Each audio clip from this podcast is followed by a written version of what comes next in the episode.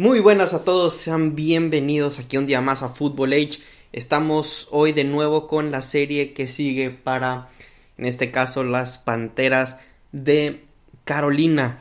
Y antes de comenzar tenemos una noticia que dar, bueno, varias noticias que dar, dos.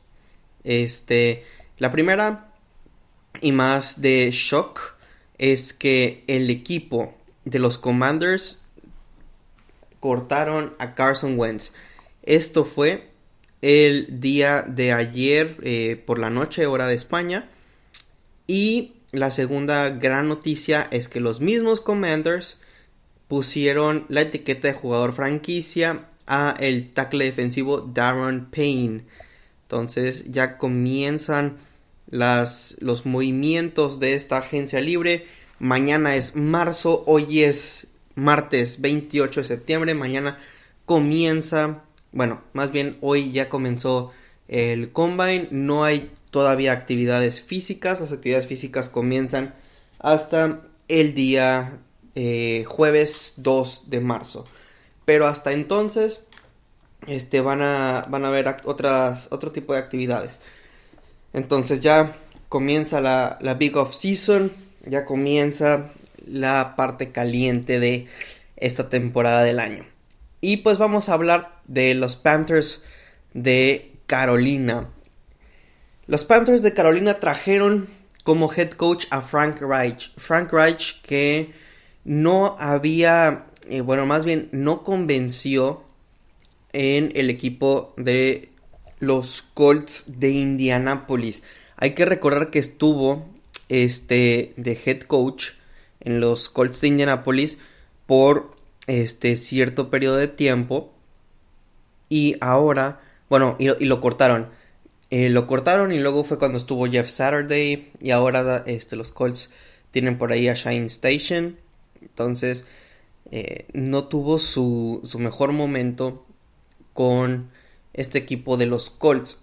Sin embargo, ahora con las Panteras de Carolina, tiene un nuevo reto. Scott Fitterer, o Fitterer, no sé cómo se, se diga el, nombre del gerente general, Scott Fitterer, vamos a llamarlo así. Eh, confío en él. Si es verdad, ya tiene este, más de, eh, de 30 años de experiencia en, en el fútbol americano como jugador y como coach. Este, como coach lleva siendo coach desde el año 2006 hasta, hasta este año, son casi 20 años, 17 por ahí. Entonces, sí, o sea, sí, si confían en él los, los Panthers es por este algo. De hecho, eh, los Panthers ya habían tenido a Frank Reich como este quarterback en el año de 1995. Este fue, fue quarterback aquí esta franquicia, entonces lo trajeron y aquí está el señor Frank Reich. Con coordinadores tanto ofensivos como defensivos. Coordinador ofensivo está Thomas Brown y coordinador defensivo Ejiro Evero. Tuvieron una temporada eh, bastante... ¿Cómo llamarlo? fue, fue mucho mejor de, de lo que este lo que se esperaba. Eh, obviamente no, ya no, no, estoy hablando de los coordinadores, aunque parecía así. Hablo ya del equipo. El equipo como tal tuvo un, una temporada eh, bastante buena a comparación de lo que esperábamos. Terminaron este, con 7 ganados y 10 perdidos. Hay que, o sea, hay que recordar que por ahí de a mediados de temporada se les fue Christian McCaffrey. Christian McCaffrey que por mucho era su mejor jugador. Entonces se quedaron en, en los corredores con Dionta Foreman, con Chuba Hubbard. Y entre ellos dos pudieron sacar la chamba de, corredor adelante. Claro que Deonta Foreman un poquito más que Chuba Hubbard. Habían juegos que, se rolaban, que Chuba Hubbard tenía mejor este partido. Pero a final de cuentas, y lo terminó haciendo eh, bien este equipo. Claramente la posición de corredor va a ser eh, un, eh, un, lugar que van a estar bombardeando con nuevos jugadores, ya sea en el draft, ya sea en la agencia libre. Pero seguramente los, los Panthers se van a traer a un corredor en esta offseason. En cuanto al coreback también, tienen un tremendo nudo, un tremendo problema. Tuvieron, sabrá Dios cuántos corebacks que empezaron esta temporada. Tuvieron un tiempo a Baker Mayfield. Tuvieron a Sam Darnold. Tienen a Matt Corral. Tienen a PJ Walker. Tienen a Jacob Eason. Entonces, todos en algún momento, creo que Matt Corral fue el único que no, eh, no tuvo ningún eh, partido como, eh, como iniciante, por así decirlo, o sea, de starting quarterback. No tuvo este, ningún partido, de hecho creo que no jugó ningún solo snap.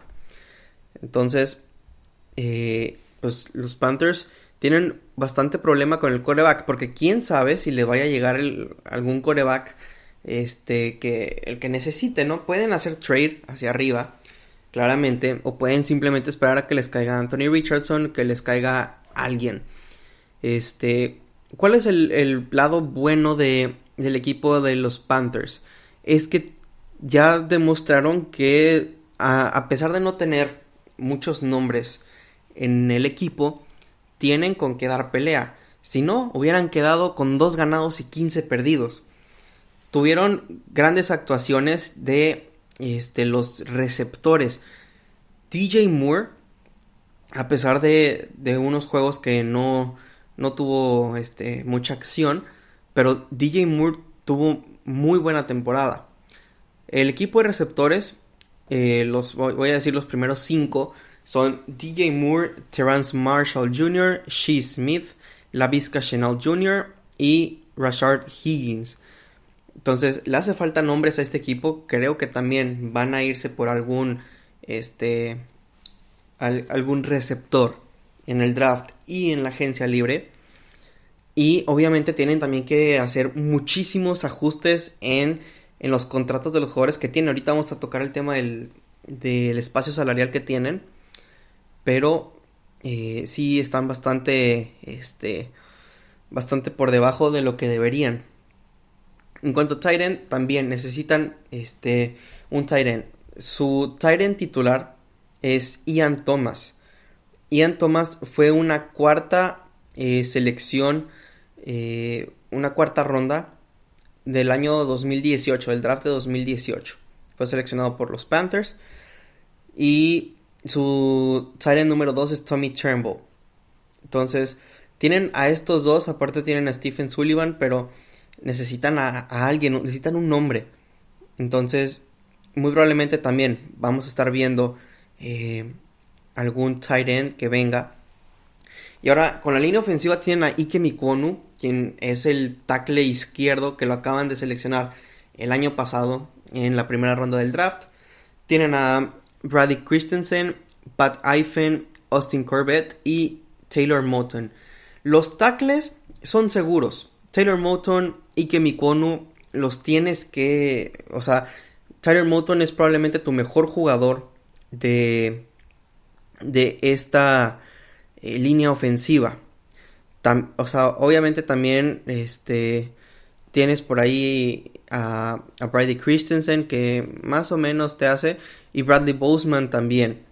Eh, Bradley Boseman es el, el centro este el centro suplente, pero te puede hacer de muchas eh, maneras.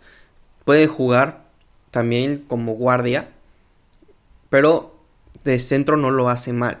Muy probablemente Bradley Boseman se va a quedar con el puesto de centro que ahorita lo tiene Pat Elfane. Entonces vamos a ver qué, qué es lo que va a pasar con este, esta línea ofensiva. Los mejores jugadores que tiene este equipo de los Panthers son Bradley Boseman, Austin Corbett, que, es el, el otro este, guardia, Austin Corbett, guardia derecho, aunque quién sabe si vaya este, a regresar. Ahorita vamos a, hablar un poquito más de eso, porque se lastimó su, bueno, se, se rompió, se desgarró su ligamento anterior cruzado eh, a final de la, de la temporada con el partido contra los Saints. Entonces hay que ver qué es lo que va a pasar. Este, este fue un segundo, una segunda ronda. Y vamos a ver, o sea, ojalá y se recupere porque es eh, muy buen, eh, jugador. También está Jeremy Chin. Jeremy Chin es el safety de este equipo. Muy seguro, muy talentoso. Es un jugador que si quieres este, tener una buena defensiva, quieres armar una buena defensiva, no puedes dejarlo a un lado. Jonta Foreman, también el corredor, desde que se fue Christian McCaffrey, muy, muy bien lo que ha hecho. Ha, cargado con el juego terrestre del equipo. Le quitó la... O sea, estuvieron peleados de Deonta Foreman y Chuba Hubbard por la titularidad. Se la terminó ganando Deonta Foreman y pues muy bien por él. También DJ Moore, obviamente, eh, el receptor estrella de este equipo. Derek Brown. Derek Brown, el, el liniero defensivo que eh, hizo muy buen papel en esta temporada.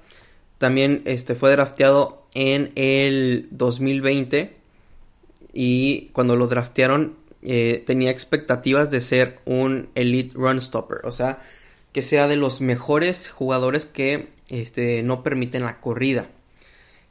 Y pues obviamente no es todavía un All Pro, pero sí es este muy importante y ha sido monumental para este equipo de Carolina en esta temporada.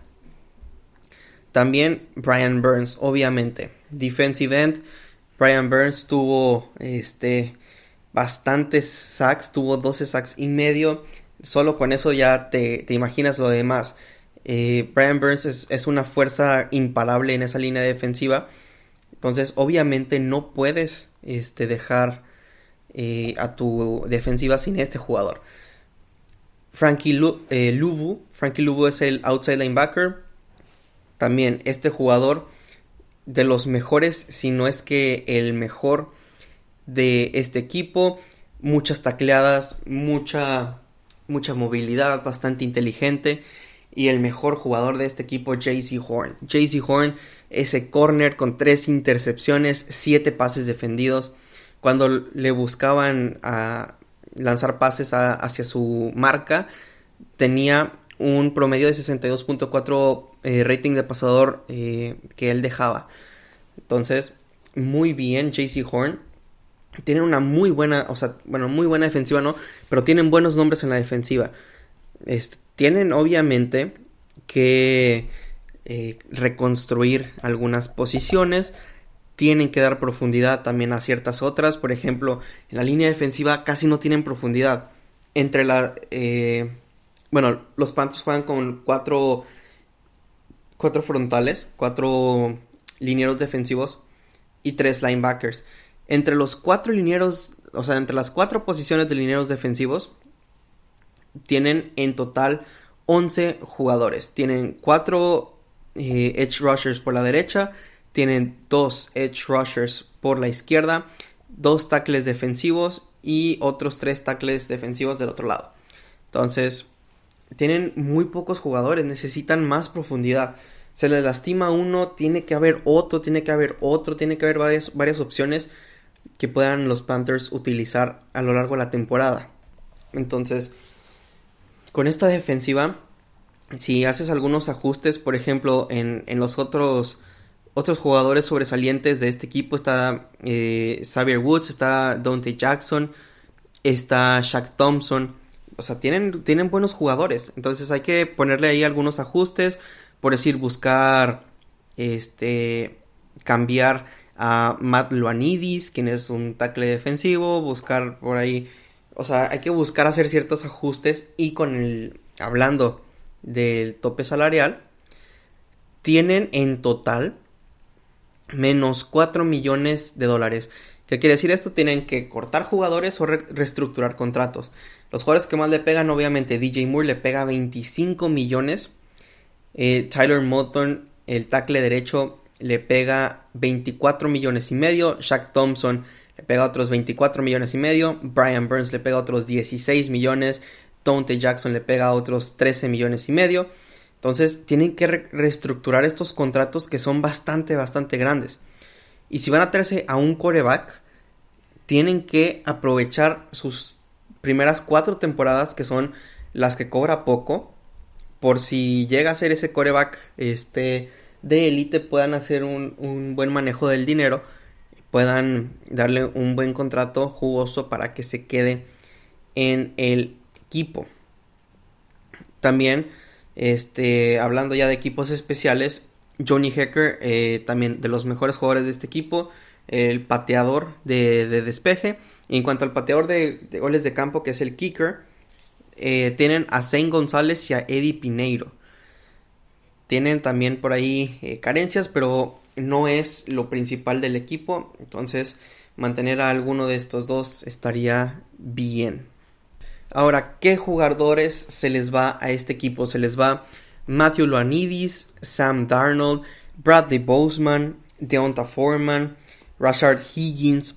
Este también se les va por ahí eh, Justin Lane, que es otro, eh, otro corner. Eddie Piñeiro, el, el, kicker. PJ Walker también se le termina contrato. Entonces hay que ahí reestructurar eh, bastantes contratos o intentar cortar a los jugadores para que ya no peguen. Por ejemplo, Sam Darnold.